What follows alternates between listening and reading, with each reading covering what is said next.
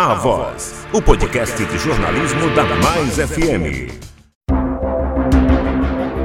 Bem-vindos ao podcast A Voz, o podcast investigativo da Mais FM. Episódio 2: O caso da fraude no seguro-desemprego.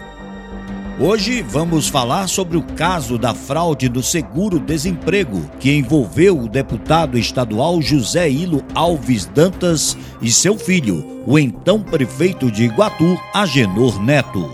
O que foi o caso da fraude do seguro-desemprego? Em 2 de fevereiro de 2010, o Ministério Público Federal no Ceará denunciou ao Tribunal Regional Federal da Quinta Região o deputado estadual José Hilo Alves Dantas, do PSDB, e seu filho, Agenor Gomes de Araújo Neto, prefeito de Iguatu, por suspeita de fraude no seguro-desemprego. A denúncia alega que os dois teriam liderado um esquema de fraude que operou entre 1996 e 2000, utilizando contratos de trabalho falsos para obter o benefício, cujo valor total da fraude seria de 500 mil reais.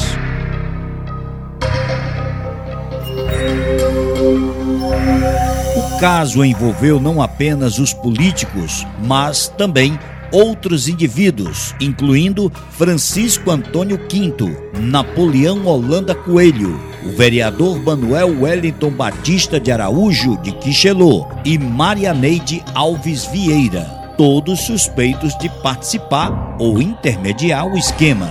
Além disso, várias empresas estavam supostamente envolvidas, incluindo a GPM Projetos e Construções Limitada, Construtora Frota Coelho Limitada, Construtora Gomes de Araújo Limitada, Constran Construção e Arquitetura Limitada, entre outras.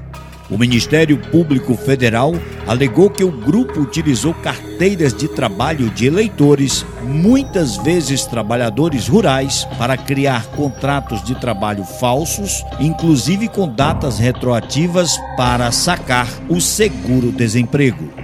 Os envolvidos foram denunciados por estelionato e falsidade ideológica. José Hilo Alves Dantas, Agenor Gomes de Araújo Neto, Napoleão Holanda Coelho, Manuel Wellington Batista de Araújo, Francisco Antônio Quinto e Marianeide Alves Vieira também foram denunciados por formação de quadrilha. Em resposta às acusações, o prefeito Agenor Neto negou veementemente a sua participação no esquema, chamando as alegações de, abre aspas, absurdas, fecha aspas.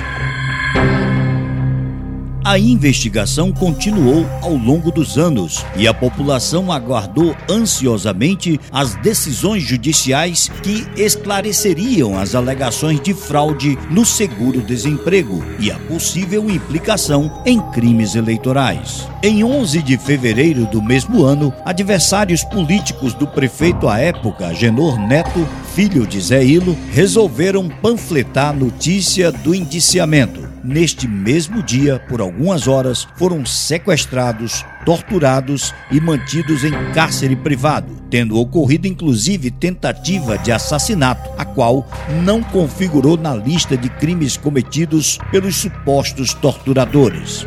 As vítimas Vicente Batista de Araújo Júnior, Valdemir Fernandes Lima, Lucas de Queiroz Fernandes, Valdênio Augusto Freire e Vandeilson Augusto Freire foram espancados com capacetes, chutes e socos. Depois foram levados para um terreno baldio a 10 quilômetros do centro de Iguatu, onde foram novamente espancados.